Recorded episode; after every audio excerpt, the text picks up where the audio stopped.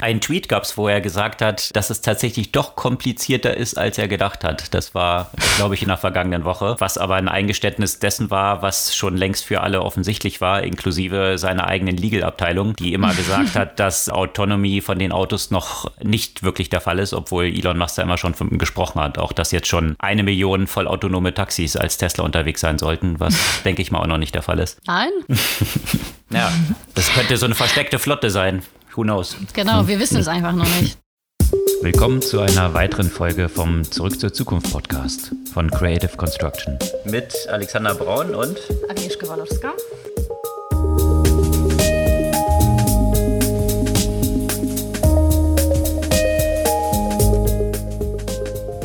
Was gab es Neues letzte Woche? Neues vom Alten. Also es geht natürlich weiter mit dem Thema Ransomware und Cybersecurity. Und zwar gab es tatsächlich in Deutschland das erste Mal einen Cyberkatastrophenfall. Ansonsten mischt die Biden-Regierung ordentlich in dem Big Tech-Umfeld. Ich denke, mit dem neuesten Executive Order hat er sich bei den Big Techs nicht nur Freude gemacht. Ja, und ein Thema von Big Tech und Antitrust gibt es natürlich auch wieder in Europa rund um Margarete Vestager, die hier gegen Apple ziemlich große Geschütze aufgefahren hat. Ja, und gegen Google gibt es ja auch noch was ähnliches aktuell. Also stehen beide aus ähnlichen Gründen unter Beschuss. Und der Beschuss steht gerade auch so ein bisschen bisschen die Autobranche. Gab es einige News aus dem Automotive-Umfeld, aber besonders spannend auf eine traurige Art und Weise sind die äh, Produktionsprobleme bei Daimler. Also Daimler muss ja wieder Teil der Belegschaft in die Kurzarbeit schicken und zwar aufgrund der Lieferprobleme von Halbleiter. Ja, Probleme scheint auch ein anderes Unternehmen zu haben und zwar N26. Da gibt es interessante Zahlen aus den USA und wie sich das Wachstum dort so entwickelt. Und wo wir jetzt in den dem Finance-Thema sind, da gab es ja sehr viel Bewegung in dem ganzen Umfeld Embedded Finance. Das heißt, einige Unternehmen, die eben nicht traditionell aus der Bank- oder Finanzbranche kommen, steigen immer stärker in die Finanzprodukte ein. Darunter Rewe, aber wohl bereitet sich auf sowas auch äh, Gorillas vor. Exakt. Und zu Gorillas gab es sehr interessante Zahlen, die höchstwahrscheinlich ziemlich unfreiwillig rausgekommen sind aus internen Dokumenten. Da kriegt man einen guten Blick hinter die Kulissen, den wir ein bisschen vertiefen werden. Und natürlich als Enabler dieser ganzen Geschichte Stripe, zentraler Player in Embedded Finance möglich machen, die jetzt sich auf den Börsengang vorbereiten. Was auch noch die Headlines dominiert hat vergangene Woche und wahrscheinlich noch eine Weile dominieren wird, ist der Begriff Great Resignation. Also jetzt, wo die Arbeit wieder losgeht oder vielmehr die Arbeit im Office in vielen Ländern wieder, resultiert darin, dass ganz viele Leute kündigen in noch bisher nicht dagewesenem Ausmaß und was dort so hintersteckt und was Mark Andreessen dort auch so als Grund dafür sieht und als Konsequenz. Und wahrscheinlich ja auch nicht zufällig, dass gerade zu der Zeit TikTok mit Bewerbertools eigentlich an den Markt gehen will, um ja eine etwas andere Art von Bewerbung für die Generation Z zu schaffen. Und übrigens, wenn wir bei TikTok sind, da gab es ja auch eine Premiere und zwar ein TikTok-Song hat gerade Platz 1 der deutschen deutschen Charts erreicht. Ja, apropos Charts, unseren Podcast kann man auch abonnieren oder uns folgen. Dann bekommt ihr den jeden Dienstag ganz früh am Morgen automatisch in eurem Podcast-Player ausgeliefert. Und wir freuen uns, ein bisschen mehr Sichtbarkeit noch weiter im App Store zu bekommen. Ja, steigen wir in die einzelnen Themen ein. Ja, schon wieder. Ich denke, in dem letzten Jahr haben wir so häufig über Cybersecurity gesprochen wie sonst noch nie. Aber tatsächlich gibt es wirklich fast jede Woche neue Entwicklungen. Und einerseits natürlich gibt es jeden Tag eine neue Analyse zu dem Kassaya Cyberattack und mit neuen Informationen, die da ans Tageslicht kommen. Unter anderem wieder, das Thema hatten wir nämlich auch schon mal, dass die Malware Systeme oder Computer meiden soll, die primär Russisch nutzen, was natürlich, äh, naja, eine sehr klare Indikation ist, wenn man das vorher nicht schon vermutet hätte, wo, wo das herkommt. Aber was ich in der vergangenen Woche tatsächlich besonders brisant fand, und dieser Angriff steht wohl nicht mit Kassaya Militär in Verbindung, sondern ist davon unabhängig. Es gibt das erste Mal, dass ein Landkreis in Deutschland einen Cyberkatastrophenfall ausgerufen hat. Also ein Katastrophenfall, das gab es ja schon einige Male, zum Beispiel bei den Überschwemmungen. Das ermöglicht etwas äh, schnelleres Handeln in der entsprechend betroffenen Region. Aber das ist das erste Mal, dass durch eine Cybersecurity-Situation ausgerufen wurde. Und zwar in Sachsen-Anhalt, in einem der Landkreise, wurden quasi die ganzen Systeme komplett lahmgelegt. Das heißt, dass zum Beispiel keine, auch keine soziale Unterhaltsleistungen ausgezahlt werden können. Das ist letztendlich alles im Moment lahmgelegt für die knapp 160.000 Einwohnerinnen und Einwohner. Und das zeigt natürlich die krasse Vulnerabilität der sehr veralteten Infrastruktur, die wir vor allem in dem Kommunalbereich eingesetzt haben. Und ja, das trifft natürlich schon sagen wir mal, die essentielle Infrastruktur. Und spätestens jetzt muss es allen irgendwie klar sein, dass das Ding wirklich nah ist und einen Einfluss potenziell auf das Leben jeder Person haben kann. Ja, genauso wie das mit der Pandemie war. Man wollte es erstmal alles nicht, nicht so richtig wahrhaben, bis es wirklich sehr nah an uns war. Und so ist es jetzt auch mit der Cybersecurity. Ja, sehr warnende Worte. Dazu gab es auch in einem, wie ich finde, sehr interessanten Interview mit einer 24-jährigen Hackerin aus Deutschland, die aber jetzt nicht mit bösem Interesse hackt, sondern eben Whitehead, um Sicherheitslücken offenzulegen. Und die ist selbstständig unterwegs, deswegen muss sie auch nicht so, wie soll man sagen, diplomatisch ihre Worte wählen. Und die geht dort ziemlich hart ins Gericht mit der deutschen Verwaltung und wie Aufträge hier vergeben werden und wie hier Software entwickelt wird und welche riesigen Sicherheitslücken dort klaffen. Sie hat zum Beispiel identifiziert, dass eine Klassenraumsoftware, die in Auftrag gegeben wurde, um Remote School Schooling zu betreiben, dass die eklatante Sicherheitslücken hatte. Man konnte sich dort einfach in diese Klassenräume einwählen, war dort nicht mal sichtbar, aber konnte die ganzen Daten daraus abziehen. Also wirklich sehr gravierende Lücken. Sie hat auch die Luca-App dort eine ganze Reihe von Sicherheitslücken. Das war auch die gleiche Hackerin, die das identifiziert hat. Und dieses Interview lohnt sich wirklich sehr zu lesen, um so ein bisschen besser zu verstehen, was hier so die Probleme sind, auch rund um Nichtverwendung von Open Source und lauter solchen Aspekten, die dort eine Rolle spielen. Also eigentlich müsste es für unsere Regierung eine der absoluten Prioritäten sein und nicht nur für die Bundesregierung, sondern natürlich auf Landesebene die Infrastruktur an Vordermann zu bringen. Und das wird jetzt auch nicht von einem auf den anderen Tag passieren. Ja, zumal, und das hat sie auch ganz gut beschrieben, sie auch mal eben im Verwaltungsbereich gearbeitet hat mhm. und dort dann aber nach vier Monaten gefeuert wurde, weil sie zu aufmüpfig war und zu kritische Fragen gestellt hat. Also wenn das der Kontext ist, in dem man dann arbeitet, dann sind die Aussichten dort nicht besonders gut, wenn man einfach gemütlich seinen Verwaltungsjob weitermachen will und nicht solche aufmüffigen Leute, die so kritische Fragen stellen, dort drin haben will. Tja, das ist glaube ich, häufiger mal der Fall.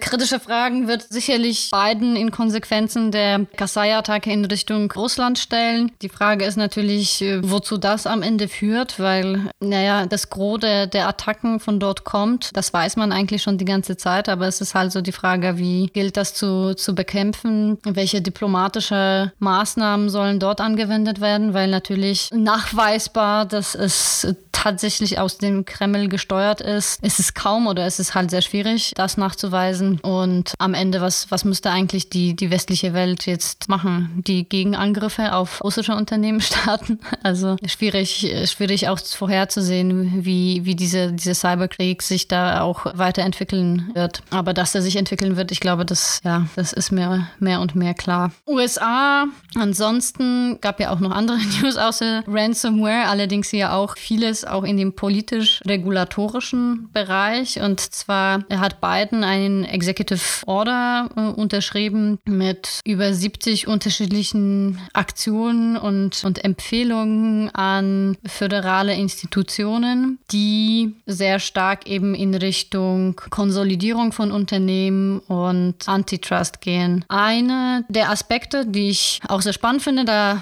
hat das ja in Europa schon vorher stärker gegeben, also dieses äh, Recht auf Reparatur. Das hat hier zum Beispiel auch äh, Frankreich unter anderem durchgesetzt, eben um diese Planned Obsolescence von technischen Devices zu verhindern. Das soll es ja auch eben stärker in USA geben, aber auch eine Reihe von anderen Maßnahmen, die gerade eben den Big Tech-Unternehmen vielleicht nicht sehr gut gefallen werden, da das äh, Ziel eigentlich eben sein soll, die größten Unternehmen etwas mehr unter die Lupe zu nehmen, unter anderem auch um den Wettbewerb auf dem Markt, auch den kleinen und mittelständischen Unternehmen besser zu ermöglichen. Auch Netzneutralität ist ein Thema bei einem Executive Order. Also es ist eine, eine ganze Reihe von unterschiedlichen Themen, die dort jetzt behandelt wurden. Und natürlich passt das auch in die gesamte Reihe der Entscheidungen, auch mit der FTC, die jetzt gegen Amazon unter anderem vorgeht mit der Liner Kine. Das haben wir ja letzte äh, Woche ja auch schon erwähnt und grundsätzlich dem regulatorischen Druck, den es jetzt im Moment auf die Big Tech Unternehmen geht. Also das letzte ist ja auch wieder bei Google. Google hat jetzt ein ähnliches Verfahren, wenn es um den Google Play Shop geht, als das ja auch äh, schon mehrfach diskutiert bei Apple wurde, vor allem in dem Case gegen Fortnite. In die gleiche Richtung geht es jetzt gerade auch gegen Google. Auch hier geht es eben um die dominante Marktstellung, um den Google-Tax, der hier sozusagen genommen wird und dieses äh, nicht ermöglichen oder verhindern, dass Nutzer außerhalb des Google-Systems zahlen können. Also es geht immer stärker, habe ich das Gefühl, alles in die, in die gleiche Richtung, diese Ökosysteme etwas äh, unter die Lupe zu nehmen und im Zweifel zu schwächen. Die Frage ist, ob das dann alles Erfolg haben wird. Entscheidungen gibt es ja keine, das sind erstmal nur Verfahren. Ja, aber ganz konkrete Entscheidungen und den stärksten Biss äh, hatten bisher die EU-Kommission hier und hier vor allem Margarete Vestager, die ja schon ein paar von diesen großen Tech-Konzernen an die Kandare genommen hat und zu hohen Milliardenstrafen verurteilt hat. Also hier scheint bisher ja der größte Druck so hergekommen zu sein. Jetzt tut sich da in den USA auch eine ganze Menge. Vestager hat interessanterweise, äh, da ging es auch um diese App Store-Thematik, wie du es jetzt gerade mit Google beschrieben hast, hat sie sich Apple nochmal vorgenommen und Apple sagt ja immer, naja, wir haben halt diesen App Store und der gewährleistet, dass die Nutzer einen guten Service haben und auch Sicherheit damit gewährleistet ist. Und sie hat gesagt, ja, das kann man auch gewährleisten, wenn es nicht ein zentralisierter App Store ist, sondern die Nutzer auch aus anderen App Stores oder auch Sideloading entsprechend Apps auf ihr iPhone transportieren können. Und das stellt natürlich ganz zentral in Frage, ob das dann noch zentralisiert durch Apple nur erfolgen darf. Und das hat sie ganz bewusst gesagt. Es darf hier nicht die Sicherheit als ein Feigenblatt verwendet werden von Apple, um eine Monopolposition auszubauen oder zu behalten. Und da gibt es ganz klare Vorschläge jetzt auch schon, was dort passieren soll. Und Ben Evans, der ehemalige Partner bei Andreessen Horwitz und bewusst sehr tief in diesen ganzen regulatorischen Antitrust- und Tech-Themen verankert, hat das so kommentiert, dass er meinte, er hofft, dass jetzt jeder versteht, dass Apple verloren hat und diese 30% Tax, die Apple dort kassiert, History ist. Zumindest was die EU angeht. Also das finde ich schon interessante Reflexion, dass es schon so weit geht, dass eigentlich diese 30% Tax, die Apple dort kassiert, einkassiert werden wird, höchstwahrscheinlich von der EU. Und ja, welche Konsequenzen es dann auch für Apple haben wird, wie es dann aussieht mit der Regulierung in anderen Ländern. Die EU macht bisher nur 10% der App Store-Umsätze aus für Apple. Also von daher vielleicht noch zu verschmerzen, aber die Frage ist natürlich die Konsequenzen, wenn ein regulatorischer Bereich so weit fortschreitet. Das ist natürlich dann auch eine Blaupause für viele andere Länder und das hast du ja gerade berichtet, was dort auch in den USA passiert. Mhm. Und solche Sperenzchen wie Facebook in Australien werden sie sich eher nicht leisten, dass die sagen, die stellen den Service in der EU ein. Wird wohl nicht stattfinden. Aber Facebook ist ein gutes Stichwort, weil Facebook ist ja ziemlich stark ins Hintertreffen geraten, aufgerieben von eben eigentlich diesen beiden App Stores und der Dominanz von Google und Apple hier in diesem Umfeld und der Konsequenz daraus, dass hier immer stärker, naja, zumindest unter dem Deckmantel von Privacy dort vorgegangen wird, was Tracking angeht. Und das schadet natürlich Facebook massiv. Und die haben als durchaus Gegenwehr zu verstehen einen Studienauftrag gegeben bei Comscore, um mal zu analysieren, welche Konsequenzen Default-Apps für das das Android, aber auch das iOS-Ökosystem haben. Also sprich die Apps, die von Google und Apple als Standard auf den Geräten schon vorinstalliert sind. Und wenig überraschend ist das Ergebnis dieser Studie, dass sowohl bei Apple als auch bei Android diese Default-Apps absolut die Top-Installs dominieren und es sehr schwer ist, für Wettbewerber von diesen Default-Apps dort reinzukommen. Und das ist natürlich einerseits wieder Wasser auf die Mühlen von den Regulatoren, gleichzeitig natürlich auch ein ja, sehr durchschaubarer Move von Facebook hier, ein bisschen zurückzufeuern und ja, jetzt die Regulatoren in die eigene Richtung arbeiten zu lassen, die vielleicht Facebook ein bisschen mehr Macht verleihen könnte wieder oder vielleicht die Macht von den anderen beiden zu dezimieren. Regulatorisch hatten sich ja auch andere Player rumzuschlagen, und zwar in den USA. Da gab es ja unter der Trump-Regierung eine Entscheidung für einen riesen Pentagon-Auftrag, JEDI genannt, die ganze Cloud-Infrastruktur aufzubauen. Und da gab es damals natürlich verschiedene Player, die sich darum beworben hatten. Amazon mit AWS, Oracle war dort unterwegs, Microsoft und noch ein paar andere. Google war nicht dabei. Google ist tatsächlich ausgeschieden, weil sie einzelne dieser Sicherheitsanforderungen und Lizenzen Lizenzen, die sie da wohl benötigen, nicht erfüllen konnten. Also deswegen mhm. war Google aus diesem Wettbewerb ausgestiegen. Da es da um 10 Milliarden geht, war das natürlich aber sehr hart umkämpft und insbesondere Oracle ist ja dann immer schnell mit Gerichtsverfahren dort auch unterwegs. Und man weiß ja, dass Donald Trump nicht unbedingt der größte Fan von Jeff Bezos war und ist, weil der ihm natürlich mit dem Kauf der Washington Post und Washington Post ist natürlich verhasst bei Donald Trump, dort so ein Stein im Schuh war. Und der hat sich natürlich ganz überraschend sehr aktiv eingemischt, Donald Trump damals, in diese ganzen Verhandlungen. Und es war eigentlich zunächst mal klar, dass Amazon mit AWS ganz klar die Nase vorn hat, weil sie sehr viel Erfahrung dort schon drin haben. Aber es war eigentlich auch klar, dass so ein riesiger Auftrag in der Regel an mehrere vergeben wird, weil sich natürlich das Pentagon jetzt nicht nur von einem Dienstleister abhängig machen möchte. Und dann kam das überraschende Ergebnis, dieser gesamte Auftrag wurde an Microsoft vergeben, wogegen Amazon dann Klage eingereicht hat und jetzt ist diese Entscheidung tatsächlich rausgekommen. Dieser Vertrag wird aufgelöst. Also diese 10 Milliarden gehen jetzt nicht einfach nur an Microsoft, was dazu geführt hat, dass die Amazon-Aktie vergangene Woche zu einem Höhenflug angesetzt hat. An einem Tag um 5% gestiegen und am nächsten Tag nochmal ein paar. Also in der letzten Zeit ist Amazon ja eher so sideways tendiert und das ist jetzt natürlich gute News für Amazon und es sieht jetzt alles danach aus, als ob diese Verträge jetzt neu verhandelt werden und wahrscheinlich wahrscheinlich an mehrere Anbieter vergeben werden. Also so langsam kehrt jetzt mit einer neuen Regierung dort wieder ein bisschen mehr Rationalität ein in solche Entscheidungen auch, was ja auch Sinn ergibt, dass da nicht nur ein Player dann begünstigt wird und sich jetzt eine Regierungsbehörde nicht nur von einem Unternehmen abhängig macht. Interessanterweise hatte das auf die Aktie von Microsoft eigentlich so gut wie gar keine Auswirkung. Nö, die ist jetzt nicht. Wahrscheinlich hat man da schon eine ganze Menge erwartet. Ist die Frage, wie viel da jetzt schon eingepreist war, dass man schon erwartete vielleicht, dass Microsoft jetzt nicht als einziger Player diesen ganzen Auftrag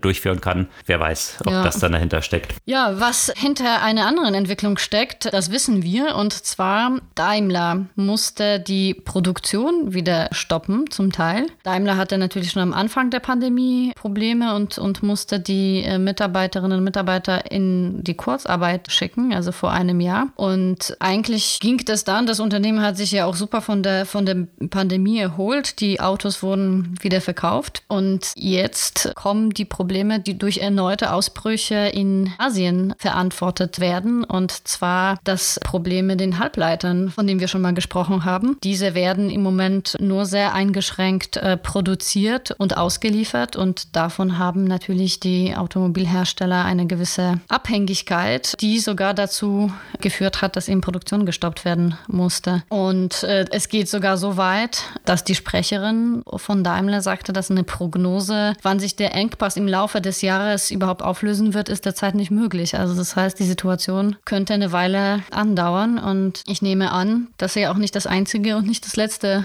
Unternehmen ist, das davon betroffen wird. Ja, die Chips werden natürlich in fast allen Branchen natürlich mittlerweile benötigt. Alles, was digitalisiert ist, benötigt irgendwie Chips. Und da gibt es eine sehr, sehr starke Marktmacht von Taiwan Semiconductors, von einem Hersteller, der ja auch bekannt gegeben hat, zig Milliarden jetzt auszugeben, weitere Produktionskapazitäten auszubauen. Noch einzeln andere Player, Samsung und, und so weiter, die dort unterwegs sind. Aber das dauert natürlich, ja. So eine Chipfabrik, die baut man auch nicht von heute auf morgen. Also von daher ist hier, hier eben die Prognose, dass sich das durchaus noch ein, zwei Jahre hinziehen kann, bis sich das wieder normalisiert und weitere, also die eine Konsequenz ist natürlich oder die eine Ursache, wie du es beschrieben hast, Covid. Eine andere war dann auch die Politik von Donald Trump, Kampf gegen China. Da haben viele chinesische Unternehmen als Konsequenz das äh, genommen, um erstmal Chips zu bunkern und haben sich große Vorräte angelegt, die nicht ausgeliefert werden, weil Donald Trump ja dort aufs Parkett gebracht hat, den chinesischen Unternehmen nicht Zugang zu Chips zu geben. Und ja, also viele Disruptionen, die da in dieser Lieferkette drin sind. Und Einzelne gehen aber auch schon wieder davon aus, dass es dann, wenn diese Produktionskapazitäten anlaufen, zu einer Überproduktion kommen wird. Ja, weil jetzt bauen die die alle auf und dann gibt es plötzlich zu viele Chips. Wird man beobachten. Aktuell ist tatsächlich noch die Schwierigkeit gegeben, da an ausreichend Chips zu kommen. Schwierigkeit ist ja auch in dem Bereich autonomes Fahren weiterhin gegeben.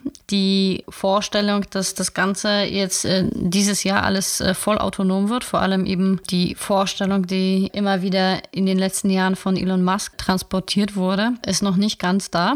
Und, Überraschenderweise. Ähm, Total. ja, sehr überraschenderweise. Ich denke aber, dass der Musk mittlerweile, also zumindest gab es ja auch einige Aussagen von ihm, die, die das mittlerweile etwas relativiert haben. Also ein bisschen Anerkennung dafür, dass, äh, dass das alles dann doch nicht so einfach ist. Ein Tweet gab es vor allem, wo er gesagt hat, dass es tatsächlich doch komplizierter ist, als er gedacht hat. Das war, glaube ich, in der vergangenen Woche, was aber ein Eingeständnis dessen war, was schon längst für alle offensichtlich war, inklusive seiner eigenen Legal-Abteilung, die immer gesagt hat, dass Autonomy von den Autos noch nicht wirklich der Fall ist, obwohl Elon Musk da immer schon von gesprochen hat. Auch dass jetzt schon eine Million vollautonome Taxis als Tesla unterwegs sein sollten, was denke ich mal auch noch nicht der Fall ist. Nein. ja, das könnte so eine versteckte Flotte sein. Who knows? Genau, wir wissen es einfach noch nicht. Ja, aber jetzt hat Tesla tatsächlich mit etwas Verzögerung eine Beta-Version des Full Self-Driving ausgeliefert. Natürlich nur eben an Testnutzer und mit sehr vielen Abers und, und sehr vielen Restriktionen und sehr vielen Warnungen, dass diese Full Self-Driving dann doch nicht Full Self-Driving, sondern eher so Advanced Driver Assist ist. Mhm. Ja, aber heißt natürlich Full Self-Driving.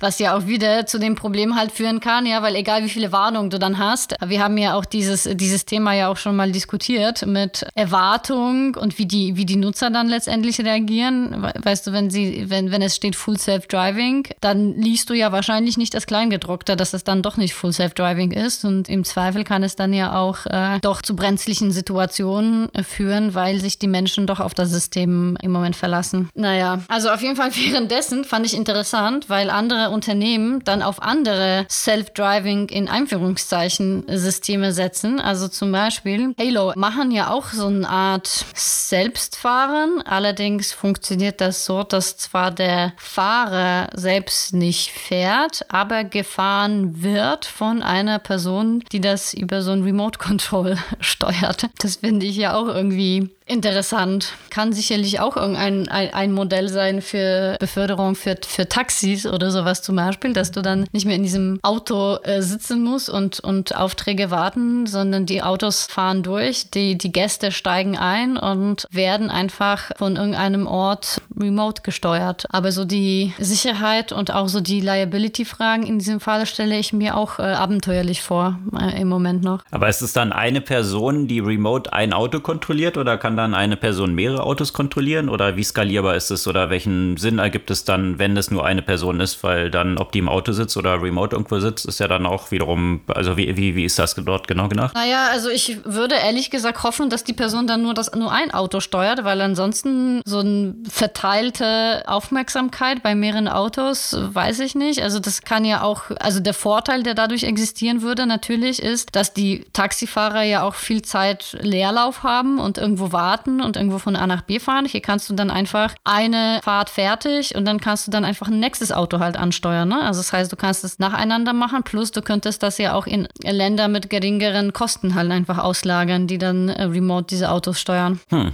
Interessant. Das ist so der einzige Hebel, den ich dann sehen würde, ne? wenn es dann nach, ja. nach wie vor eins zu eins ist. Aber wenn dann natürlich dieser Arbeitsplatz ortsunabhängig wird, was bisher mit dem Steuern des Autos noch nicht der Fall ist, wenn die Person im Auto sitzen muss, das könnte natürlich ein Aspekt sein, der eben gerade auch solchen Playern wie Uber und Lyft, äh, zu denen kommen wir später noch, was dort aktuell so die Probleme sind, dort helfen könnte. Hm. Was aber auch die Expansion in den USA angeht, hatten wir ja schon ein paar Mal diskutiert, wie gestaltet sich das eigentlich für N26? Da hat man ja schon länger nichts gehört und sicherlich ein Großteil der ja doch sehr hohen Bewertungen von dreieinhalb Milliarden. Mittlerweile ist es eigentlich irgendwie nichts mehr in den Relationen der letzten Runden, die so gelaufen sind. Aber trotzdem noch eine recht hohe Bewertung, die darauf basiert, dass man annimmt, die Expansion funktioniert auch in anderen Ländern. Und USA ist hier natürlich ein sehr zentraler Markt. Und jetzt gab es eine interessante Analyse, was die tatsächlichen Downloadzahlen von N26 angeht und auch anderen Wettbewerbern in diesem Neo-Banking-Umfeld in den USA. Und das sieht nicht so gut aus tatsächlich. Also N26 hat hier bis Juni diesen Jahres, also im ersten Halbjahr, 170.000 Downloads geschafft. Das steht in einer Relation zu Chime, dem Platzhirsch in den USA, die im gleichen Zeitraum 6,4 Millionen Downloads, also 37 mal so viel wie N26 geschafft haben. Damit ist N26 nur auf Platz 10 im Vergleich dieser ganzen Neo-Banking-Apps, was die Downloadzahlen angeht. Und das kann natürlich nicht so im Interesse von N26 liegen. Es gibt dort auch Vergleiche. Natürlich ist Chime schon ein bisschen länger am US-Markt unterwegs. N26 ja erst seit 2019. Chime ist ja bereits seit 2012 im US-Markt unterwegs. Von daher haben sie natürlich einen gewissen Vorsprung. Nichtsdestotrotz ist es interessant zu sehen, dass auch andere Player wie zum Beispiel Step, die sind zum ähnlichen Zeitpunkt gestartet in den USA wie N26, hier wesentlich weiter sind. Die sind auf dem Platz 4 der Neo-Banking Download Charts mit 1,9 Millionen Downloads im ersten Halbjahr. Also da ist N26 doch recht weit abgeschlagen mit den 170.000 Downloads und stellt sich da halt grundsätzlich die Frage, was ist die Differenzierung, die N26 liefert gegenüber den anderen Playern. Step hat hier eine sehr klare Positionierung auf eine sehr junge Zielgruppe. Ob der Markt in diesem Segment, in dem N26 dort unterwegs ist, nicht zu wenig differenziert ist, um sich hier erfolgreich zu positionieren. Also grundsätzlich hat N26 500.000 Kunden in den USA wohl schon erreicht und wie gesagt nochmal 170 170.000 Downloads im ersten Halbjahr. Ob die tatsächlich auch in Kunden resultieren, was dort die Conversion Rate ist von Leuten, die tatsächlich dann noch das Konto nutzen, das ist mal natürlich noch die nächste Frage. Interessant ist aber auch eine andere Statistik, die dort drin zu finden ist und die zielt so auf den Vergleich mit den tradierten Banken ab. Wie ist deren Wachstum dort im Bereich von Mobile Apps? Und da sehen wir ein negatives Wachstum, also ein Schrumpfen der tradierten Banken. Also nach wie vor ein Schiff, der dort stattfindet stattfindet von Bankkunden aus den traditionellen Banken rüber auf die Neobanken. Negatives Wachstum, eine schöne Umformulierung. Jetzt zurück zum positiven Wachstum in diesem Umfeld. Wobei die auch wieder mit einem potenziell negativen Wachstum der Banken zusammenhängt. Es gibt einige spannende Entwicklungen in dem Bereich Embedded Finance in Deutschland. Wir haben ja immer wieder darüber gesprochen, auch eine Studie und eine Veranstaltung zu dem Thema äh, gemacht mit eben der Annahme, immer mehr aus äh, vom, vom Financial Services verlagert sich in Unternehmen, die eigentlich in anderen Branchen unterwegs sind. Ein Beispiel davon ist E-Commerce, aber natürlich ja auch äh, viele andere Branchen, die auf einmal auch das Potenzial dazu haben, zu Finanzanbietern zu werden auf die eine oder andere Art und Weise. Und da kam gerade in der vergangenen Woche eine Meldung Meldung von Rewe, die ihre eigene Payment-Tochter gegründet hat.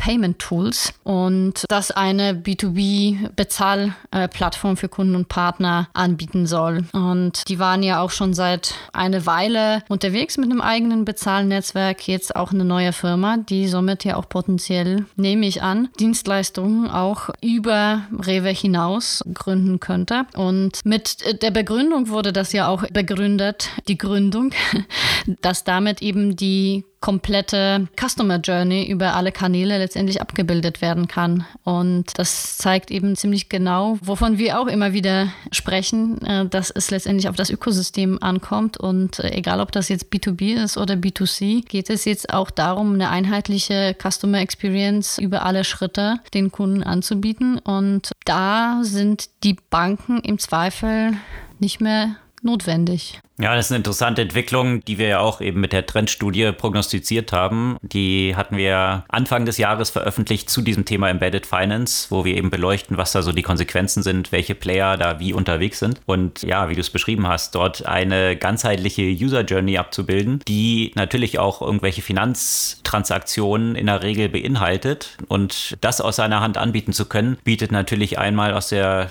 Nutzerperspektive einen enormen Vorteil, aber auch natürlich aus der äh, Anbieter Anbieterperspektive, auch von Nicht-Finanzunternehmen, weil sie einen Teil der Kundenakquisitionskosten, die sie haben, über zusätzliche Einnahme, die sie jetzt aus Finanzprodukten erzielen können, dann natürlich amortisieren können. Und gleichzeitig, wenn ein Nutzer oder eine Nutzerin all diese Services integriert bei jetzt zum Beispiel Rewe auch dort angeboten bekommt, erhöht es natürlich auch die Stickiness, also die Wahrscheinlichkeit dann zu wechseln, wenn ich dort so holistisch abgebildet bin als Nutzer, ist halt auch eine geringere. Also von daher sowohl was Login-Effekte angeht, als auch was äh, Einnahmensteigerung angeht, ergibt es natürlich absolut Sinn und äh, wird von immer mehr Unternehmen außerhalb der Finanzbranche auch praktiziert vergangene Woche eben interessante News dort auch von Booking, die auch einen äh, eigenen Fintech-Arm gestartet haben und Booking natürlich der 20-Pound-Gorilla oder wie man auch immer sagt, also der große Player im ganzen Travel-Markt. Bei Travel ist es natürlich auch klar, dass hier viel Zahlungen zu leisten sind, ob Absolut. es an Hotels ist, an, an Unterkünfte. Versicherung, alle möglichen Aspekte. Reisen hat so viel mit Geld zu tun. Also da kann man sich eine ganze Menge, eine ganze Menge interessante Ideen überlegen. Noch dazu im Umfeld im Tourismus, wo die Leute ja gerne viel mehr Geld ausgeben, als sie jetzt zu Hause ausgeben. Natürlich ein extrem interessantes Segment, sich dort anzuschauen, was kann man dort als Booking selber alles abbilden, wo dann ja nicht mehr die Einnahmen im ersten Schritt dann mal an die Banken fließen. Also sicherlich sehr interessante Entwicklungen und einer der zentralen Treiber, den wir mit einem Case ja auch immer wieder genannt haben, ist hier sicherlich Stripe in den USA, die das ja mit Shopify und Goldman Sachs im Hintergrund ja auch schon implementieren, die jetzt mit 95 Milliarden bewertet sind und jetzt rausgekommen ist, dass sie tatsächlich endlich ihren Börsengang jetzt anstreben. Also zumindest hat eine Anwaltskanzlei jetzt schon den Auftrag bekommen, diesen Börsengang vorzubereiten. Das war ja immer die große Frage, wann geht Stripe endlich mal an die Börse? So riesig wie die halt schon sind, mit 95 Milliarden an Bewertungen noch immer nicht an der Börse, ist natürlich sehr ungewöhnlich und das scheint sich jetzt hier zu ändern. Und apropos Unternehmen, die eben dieses auch Embedded Finance äh, vorantreiben und ermöglichen, es gab ja auch eine weitere News über Finanzierung eines europäischen Startups, United Credit. Das ist ein französischer Startup, das äh, auch in Deutschland aktiv ist. Die haben haben eine 170 Millionen Runde gerade geraced und auch die Runde ist unter anderem dafür da, um noch stärker eben das Thema Embedded Finance auszubauen. Das heißt, die Einbettung von Krediten in diesem Fall in, ja, in unterschiedliche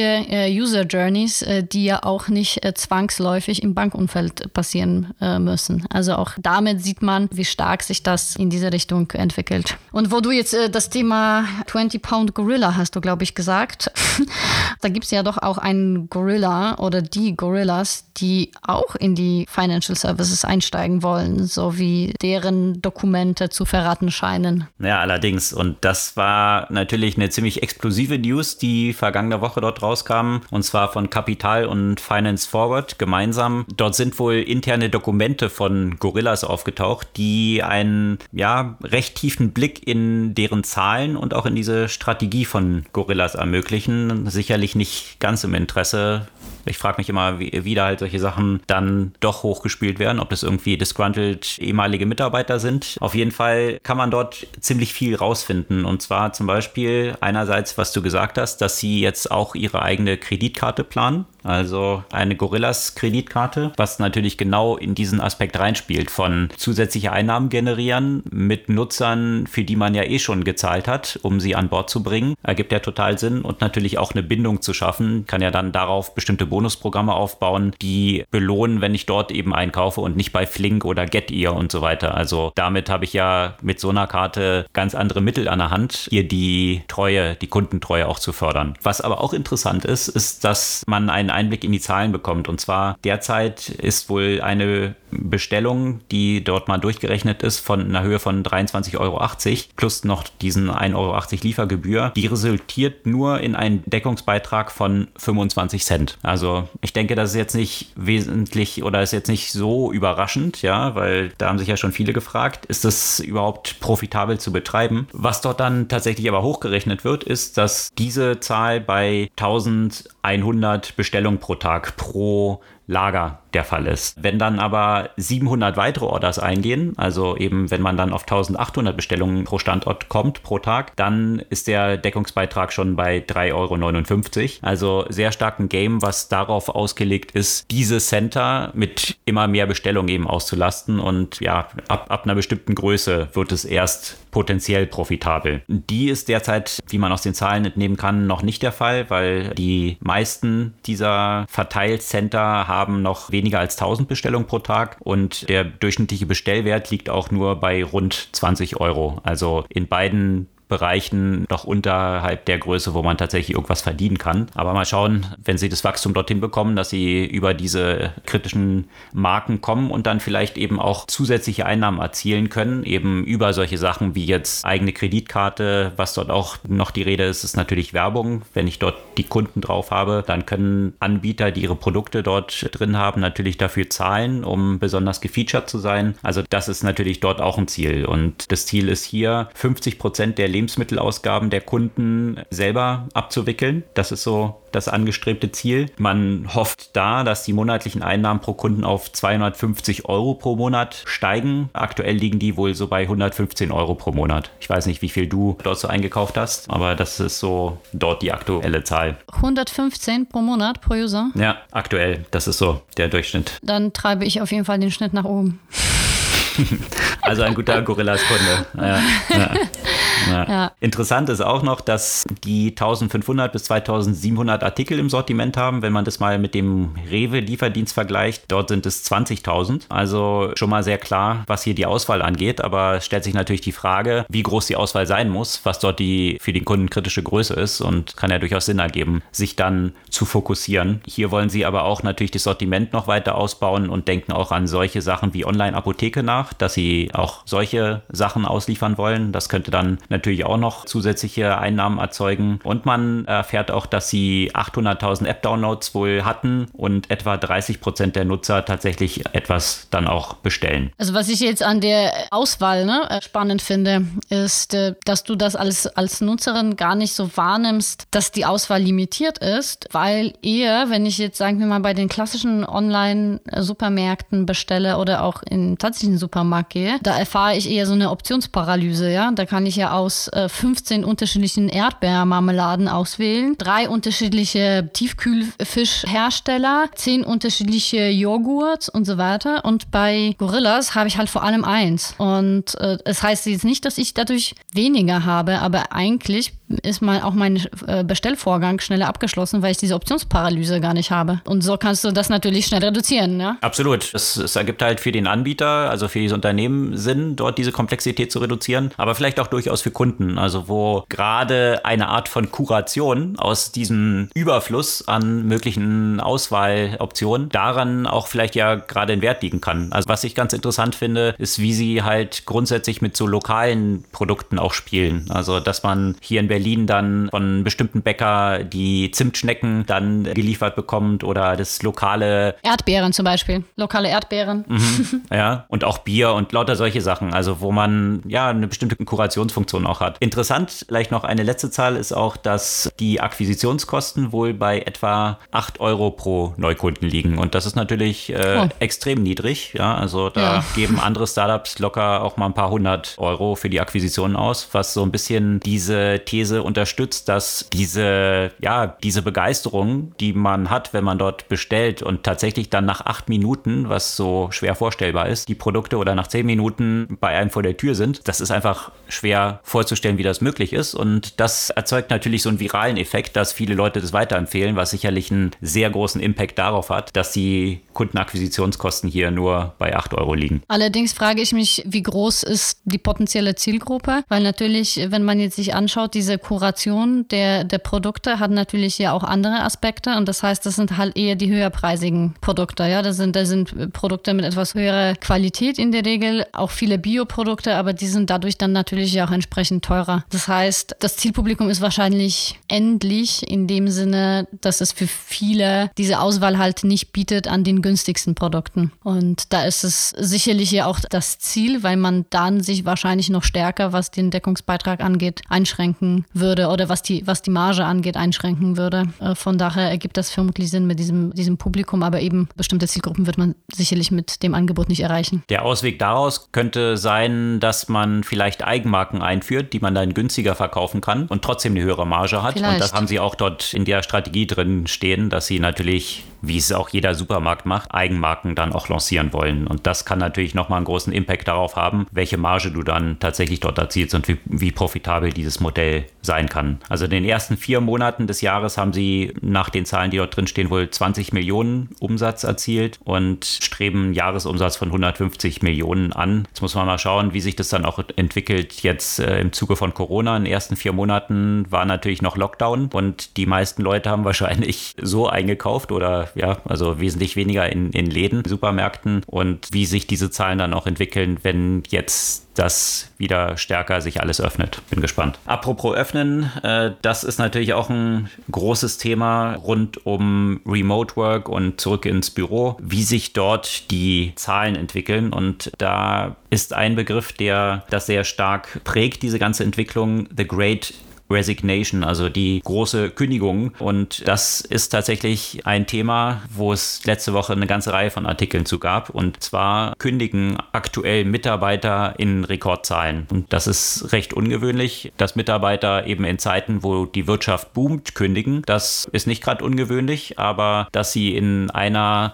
kritischen Wirtschaftsphase, wir kommen gerade aus einer der größten Rezessionen, die, die dort durch diesen Corona-Super-GAU dort stattgefunden haben, dass hier Mitarbeiter sagen, nee, ich will meinen Job nicht mehr. Das ist doch relativ überraschend, aber dann auch wiederum eigentlich nicht, wenn man sich ein bisschen genauer dort anschaut, worin das fundiert ist. Ja, und viele haben natürlich einerseits diese Verbindung, die sie so im Büro hatten, zu ihren Kollegen nicht mehr so in diesem Umfeld, was ja auch so ein Kit ist, so Teams zusammenzuhalten und haben sich in vielerlei Hinsicht natürlich auch an mehr Flexibilität gewöhnt, ja, aus dem Homeoffice zu arbeiten, nicht zur Arbeit fahren zu müssen, dort viel Zeit auf der Straße zu verbringen, mehr selbstgesteuert arbeiten zu können, hatten jetzt plötzlich extrem viel Menschen die Möglichkeit, sich an so eine Form des Arbeitens zu gewöhnen und auch die ja, Vorteile, die es auch bringen kann. Und jetzt wieder einfach ins Büro zurückzugehen, scheint für viele nicht der gangbare Weg. Und da bin ich gespannt, wie sich das eben dann auch entwickelt, ja, welche Strategien hier die Unternehmen fahren, ob teilweise einzelne Banken in den USA dann sagen, alle wieder zurück ins Büro oder solche hybriden Modelle gefahren werden, wie es jetzt auch viele Unternehmen machen, die dann halt sagen, ja, drei Tage die Woche im Büro und der Rest dann Remote-Arbeit möglich. Das wird sicherlich noch eine interessante Entwicklung sein. Mark Andreessen hat davon gesprochen, dass das, was dort sich gerade vollzieht, der größte zivilisatorische Shift ist, den er seit langem gesehen hat. Mark Andreessen, wohlgemerkt, der Gründer von dem renommierten Venture Capital Geber Andreessen Horwitz und natürlich von Netscape,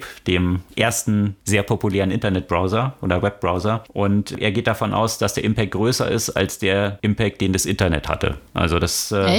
Aus, wow. sein, aus seinem Mund natürlich eine überraschende Aussage, ähm, weil er sagt, die Konsequenz daraus ist halt, dass plötzlich diese Lotterie von wo du geboren bist weniger eine Rolle spielt. Äh, wenn du plötzlich überall remote arbeiten kannst, dann ermöglicht es vielen Ländern, dieses Beispiel hattest du ja vorhin ja erwähnt, mit den Fahrern. Ja? Also wenn plötzlich aus Indien oder Bangladesch ein Fahrer ein Taxi in New York steuern kann, dann äh, gibt es natürlich ganz andere Dimensionen, wie sich hier die ökonomischen Aufstiege in solchen Ländern dann auch möglich werden und nicht mehr nur von dem Glück, dass du im richtigen Land geboren bist, abhängen. Und das könnte natürlich einen riesigen Impact haben. Einzelne Auswirkungen sieht man schon. Also auch hier in Deutschland, dass äh, zum Beispiel so eine Stadt wie Berlin das erste Mal nicht mehr gewachsen ist, sondern eher sideways geht. Viele Leute wegziehen, ins Umland ziehen oder auch irgendwie tatsächlich richtig aufs Land ziehen und sich daran gewöhnt haben, von dort zu arbeiten. Und das, finde ich, wirft schon viele interessante Fragen auf. Äh,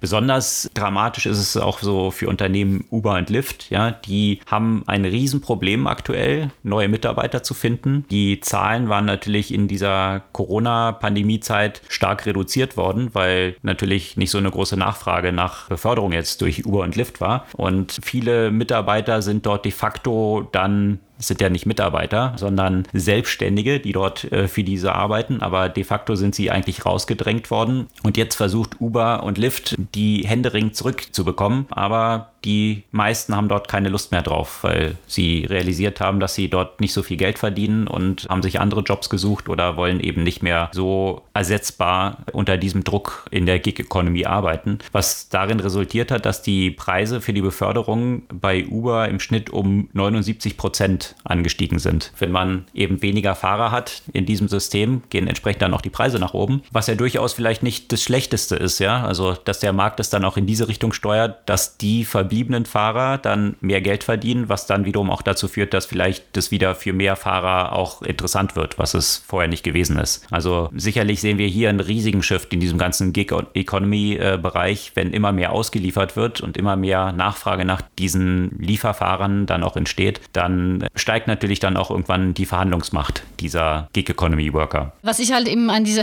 an diese Entwicklung irgendwie ganz interessant finde, ist, dass man ja auch dachte, dass wir durch die Pandemie von diesem Arbeitnehmermarkt eher in den Arbeitgebermarkt kommen, ne? weil auf einmal eine gewisse Arbeitslosigkeit dadurch, dass, dass bestimmte Unternehmen während der Pandemie nicht wirklich funktionsfähig waren. Und ehrlich gesagt haben sich ja einige gedacht, naja, jetzt kann man ja auch mal als Arbeitgeber mehr verlangen und nicht so stark um die Talente kämpfen. Jetzt sieht man, dass eigentlich das Gegenteil der Fall ist, dass die Talente ehrlich gesagt noch stärker umkämpft sind und dass auch womöglich die, die Unternehmen um, um bestimmte Generationen ja auch äh, sowieso noch stärker sich äh, bemühen müssen, dass die Generation Y schon anders funktioniert als, äh, als die davor. Das ist ja auch schon länger klar. Und dann ist ja noch die Generation Z, die ja auch ein Stück weit während der Pandemie an den Arbeitsmarkt geht. Und da sieht man, wie sich vielleicht ja auch die Bewerbungsprozesse ja auch dadurch verändern werden. Wer da auf jeden Fall Interesse dran hat, ist äh, TikTok.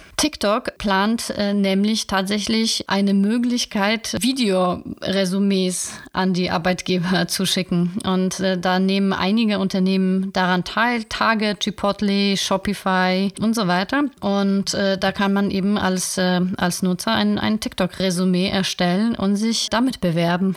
Und da fragt man sich, ähm, ja, sieht, äh, sieht die Bewerbung äh, in der Zukunft so aus? Sollen wir jetzt aufhören, klassische Lebensläufe anzufordern, sondern halt uns eher TikTok-Resümees anschauen. Hm. Und was ich in diesem Kontext aber auch nochmal spannend fand, also als ich jetzt über die TikTok-Bewerbung angefangen habe hab zu lesen, habe ich eine weitere News wahrgenommen aus dem TikTok-Umfeld. Und zwar ein TikTok-Hit, der mir natürlich völlig entgangen ist, äh, Wellerman, ist jetzt Platz 1 der deutschen Charts. Das ist ja quasi so ein klassischer Mitsing-Song, der eben über TikTok halt viral gegangen ist und hat ja auch tatsächlich die, die Charts geknackt. Also vielleicht müsste ich dann doch nochmal einen Versuch starten, den ganzen TikTok äh, intensiver zu nutzen. Auf der anderen Seite, naja, wie soll ich das sagen? Aus vielen Gründen möchte ich das nicht.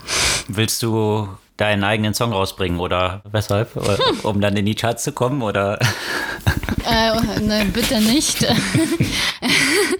Aber weißt du jetzt auch mit, mit der Generation, die jetzt auf den Arbeitsmarkt kommt, die Stärke aus diesem Umfeld kennt, also eher mit diesen Entwicklungen, ähm, was zum Beispiel Bewerber angeht, was so Employer Branding angeht, irgendwie sich damit mehr auseinandersetzen, was äh, die, die Bedürfnisse und die, der, der, der Alltag der Generation ist, mit der man so allmählich anfangen wird zu arbeiten oder sie zu führen. Ja, auf jeden Fall ein riesiges Phänomen in mehrerlei Hinsicht, was auch die Algorithmen dahinter angeht, wie dort in so kurzen Videos dann identifiziert wird, was so die Bedürfnisse oder die, die Präferenzen von einzelnen Nutzern sind und wie abhängig machen tatsächlich dann TikTok ist. ist schon extrem faszinierend, was dort entstanden ist und sicherlich noch die Konsequenzen in vielen Bereichen jetzt nicht, nicht nur für den Arbeitsmarkt und, und Bewerbung große Schatten hinauswirft. Ja? Also das hat man wie du es gerade beschrieben hast, auch im Musikbereich gesehen, dass Labels sich dann nur auf so TikTok-Stars mittlerweile dann auch konzentrieren, um eine Multiplikation von den Songs dann in TikTok wiederum dann auch hinzubekommen. Also ist eine riesen Ökonomie, die da allein auf TikTok jetzt entstanden ist. Diese Woche gibt es ja mal was anderes. Du willst doch ein Buch vorstellen, oder?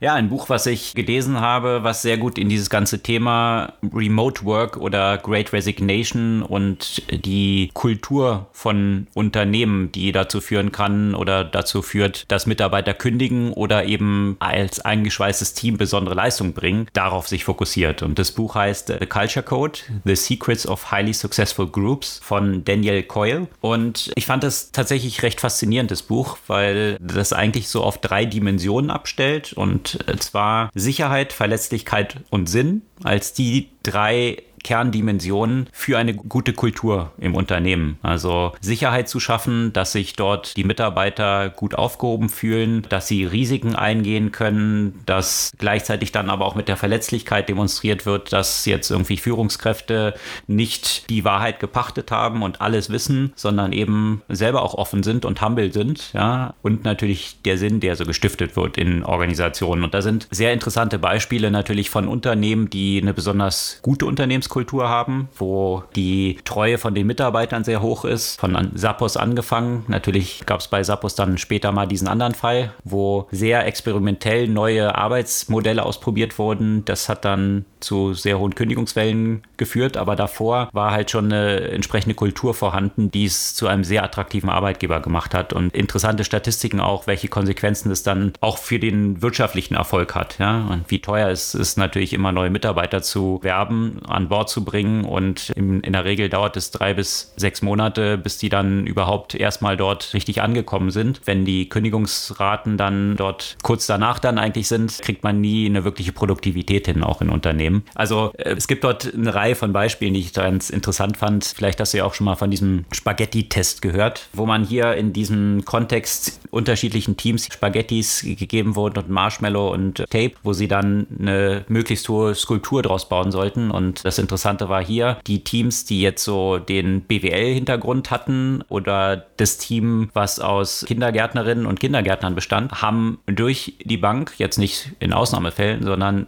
generell die Kindergärtnerinnen und Kindergärtner wesentlich besser performt. Und die sind halt sehr anders an, an, die, an die mögliche Problemlösung rangegangen. Und letztendlich die Essenz daraus ist, dass eben diese klassischen BWLer sehr viel Zeit damit verbringen, erstmal ihren Status zu etablieren. Also es sieht so aus, als ob sie sehr systematisch vorgehen, aber letztendlich ist es halt ein sehr starkes Spiel, um erstmal rauszufinden, wer ist hier das Alpha-Tierchen, wer arbeitet wirklich mit wem zusammen und es ist sehr wenig daraus ausgelegt, tatsächlich zusammenzuarbeiten, sondern zunächst mal eben diese, diesen Status zu etablieren, was bei diesem Kontext Kindergärtnerinnen und Kindergärtner viel weniger der Fall ist. Hier sieht es von außen erstmal sehr unstrukturiert aus, wie sie herangehen, aber sie probieren halt sehr viel Sachen aus und es ist eine wirkliche Kollaboration, die stattfindet. Also viele interessante Aspekte, die dort drin sind, auch eben wie Teamarbeit, Bad Apples und Good Apples in, in einem Team, wie die halt sehr gut funktionieren kann oder halt auch sehr schlecht funktioniert. Also auf jeden Fall gerade vor dem Hintergrund dieser Great Resignation, jetzt ja ein großes Thema ist, ein sehr empfehlenswertes Buch. Ja, eigentlich eine Pflichtlektüre für, für jeden Manager, vor allem für die, die vielleicht etwas traditioneller unterwegs sind, weil wenn man sich diese drei Aspekte ja anschaut, die du genannt hast, eigentlich wurde eher in so Industriezeitalter nur das eine adressiert, also dieses Thema Safety, könnte man sagen, ja, aber, aber dieses Vulnerability und auch Purpose, das ist jetzt nicht wirklich das, was in, sagen wir mal, den traditionellen Management als Aufgabe einer Firma so gesehen würde. Und gerade das Thema, warum mache ich das, ist natürlich den aktuellen, den jüngeren Generationen so extrem wichtig, dass die Unternehmen das einfach nicht unadressiert lassen können. Ja,